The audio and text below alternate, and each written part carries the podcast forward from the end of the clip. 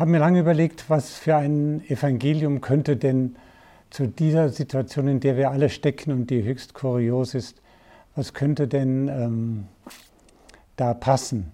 Und ich kam von einem Gedanken nicht los. Die Evangelisten, also der Markus, der Matthäus und der Lukas, die haben alle die gleiche Geschichte erzählt, wenn auch völlig anders. Und das ist eine Geschichte, die sich im Leben Jesu ereignet hat und die ähm, ein Stückchen ihresgleichen sucht, auch als Beispiel für, für das, was wir momentan durchmachen.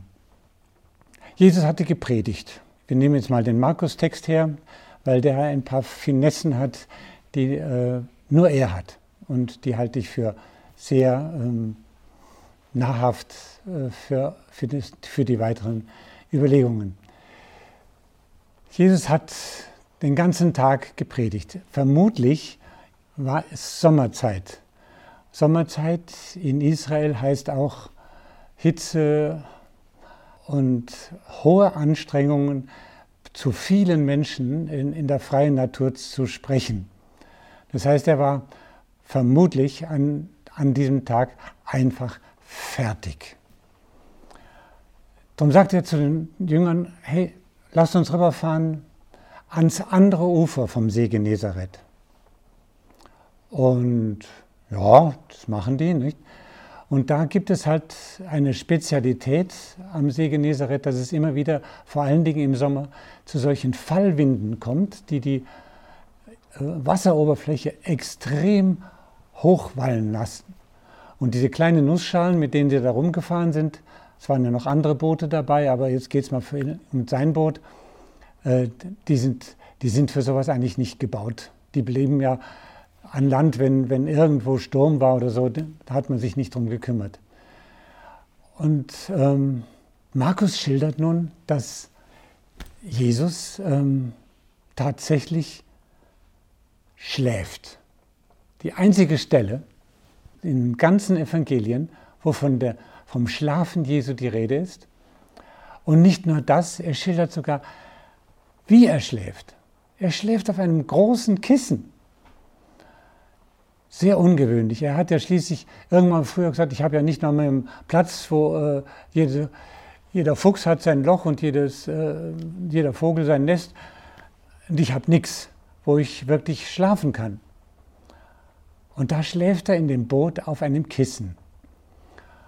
Und ich bin eigentlich Markus ziemlich dankbar dafür, denn äh, das ist so unser Gefühl manchmal wenn solche Dinge über die Menschheit oder über Einzelne her, her, herfallen, ähm, wie jetzt die Pandemie, dann haben wir oft so unterschwellig das Gefühl, sag mal, Gott, schläfst du? Siehst du nicht, was mit uns los ist? Kannst du nicht in einer so dramatischen Geschichte auch einmal eingreifen? Sodass es alle spüren und alle sehen, es gibt einen Gott. Schließlich leben wir in einer Zeit, wo die meisten Menschen sagen, naja, höheres Wesen muss ja irgendwie geben, aber mich interessiert es nicht sonderlich. Aber wo bist du? Was machst du? Schläfst du auf deinem Kissen wie in dem Boot? Und da kommt dieser Sturm. Also wir hätten ja äh, wirklich mehr Freude daran, wenn wir in, äh, in dieser Zeit es mit einem gewaltigen Sturm zu tun hätten. Wir würden die Baumärkte äh, stürmen und, und äh, OSB-Platten besorgen und die Fenster verrammeln und man kann sich vorbereiten, man sieht den Feind kommen als schwarze Wolke. Das, ähm, das wäre so unsere Art, mit, mit so einer Bedrohung umzugehen.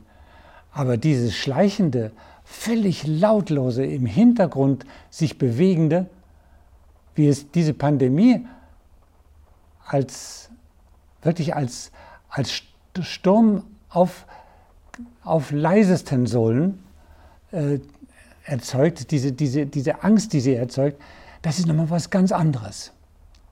Aber die Frage wäre dieselbe. Gott, was, warum tust du was? Wenn, solange wir noch was tun können, ist es ja gut, aber wenn du nichts tust, wie wird das weitergehen? Wird es so werden wie in Italien und so, die, die wirklich unser ganzes Mitgefühl brauchen? Jedenfalls äh, kommen sie da drüben an, am anderen Ufer. Er steigt, also zwischendrin war natürlich der Sturm. Und dann ist Jesus aufgestanden und hat einfach dem Sturm geboten und den Wellen, sie sollen gefälligst ruhig sein. Feierabend. Schluss jetzt.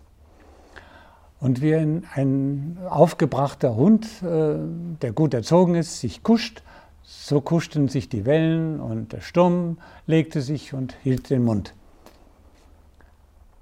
Die ähm, Jünger waren ziemlich entsetzt von dem, was sie da sahen und miterlebten.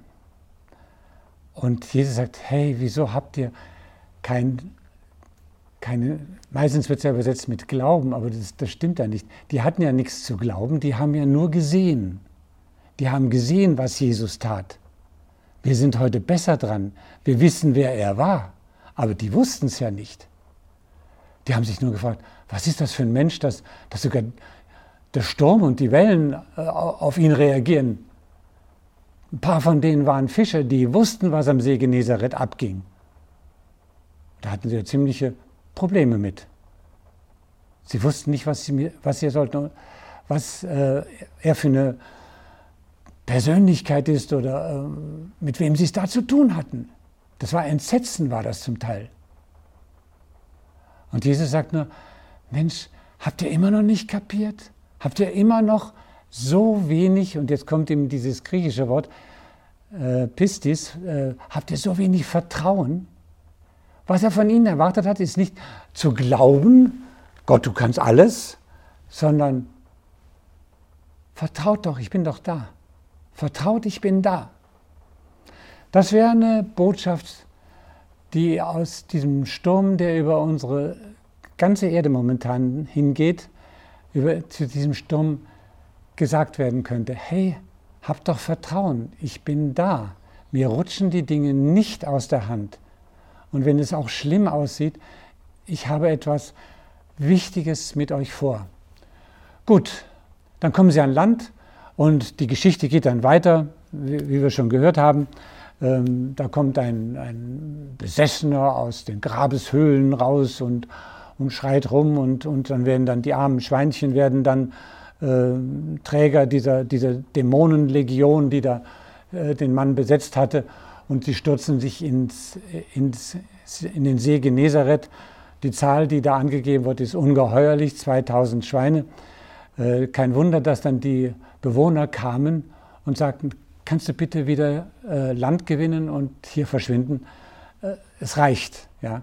Das war nicht nur ein Erstauntsein von dem, was da geschehen ist, sondern es war auch, das war ein horrender Verlust. 2000 Schweine, gut, die wurden nur die wurden nicht in Israel gegessen, aber in, den, in der Dekapolis, dort wo die Heiden lebten, da wurden, da wurden die ja dann verzehrt. Und der Mann wird geheilt und jetzt kommt der dramatische Moment. Und ich muss ihn jetzt nochmal fordern. Man könnte so locker darüber hinwegreden. Als Jesus ins Boot stieg, bat ihn der Geheilte, lass mich mit dir gehen. Aber Jesus erlaubte es ihm nicht, sondern sagte, geh zurück zu deinen Angehörigen und erzähle ihnen, was der Herr für dich getan und wie viel Erbarmen er mit dir gehabt hat. Der Mann gehorchte und ging. Er zog durch das Gebiet der zehn Städte, also der Dekapolis, und verkündete überall, was Jesus für ihn getan hatte, und alle staunten. Was war das Dramatische an diesem Text? Nicht, dass der rumging und äh, zum echten Evangelisten wurde, sondern dass Jesus wieder ins Boot stieg und zu den Jüngern sagte, lasst uns aufs andere Ufer zufahren. Fällt überhaupt nicht auf. Wenn man aber genauer hinschaut, muss man sich sagen, er hat gestern den ganzen, den Tag davor, den ganzen Tag gepredigt, hat sich ins Rüberfahren lassen, war hundemüde, hat geschlafen, kommt dort an, heilt dort einen Besessenen, also psychisch Kranken, und im nächsten Moment fährt er wieder an die gleiche Stelle zurück, wo er hergefahren, hergekommen ist. Und das scheint mir äh, eine Botschaft zu sein, die wir alle, jeder einzelne von uns braucht. Gott sieht den Einzelnen. Der hat diese Reise tatsächlich über diesen Sturmtümpel da unternommen, um drüben anzukommen, um einem Menschen aus seiner fürchterlichen Not rauszuhelfen. Einer. Fahrt rüber mit allem drum und dran und fahrt zurück, dort wieder, wo er die Menschen dann traf, um seine Lehre weiterzubringen. Das kann äh, neben dem, dass wir wissen sollten, dass Gott auch die, letztlich die Geschichte dieser Welt nicht aus der Hand gleitet, das kann auch für jeden Einzelnen ein unglaublicher Trost sein, wenn er sich mal bewusst ist, dass Gott den Einzelnen sieht und in seiner Not sieht. Und auch in solchen Tagen gibt es genügend Menschen unter uns, die schon von Angst gebeutelt sind, denen es schwerfällt, mit dieser Trennung von anderen, mit, mit der auch wachsenden Einsamkeit umzugehen. Und da sagt Gott, aber ich habe dich im Blick. Ich komme über den Sturmsee. Ich werde dir beistehen und dir helfen. Amen.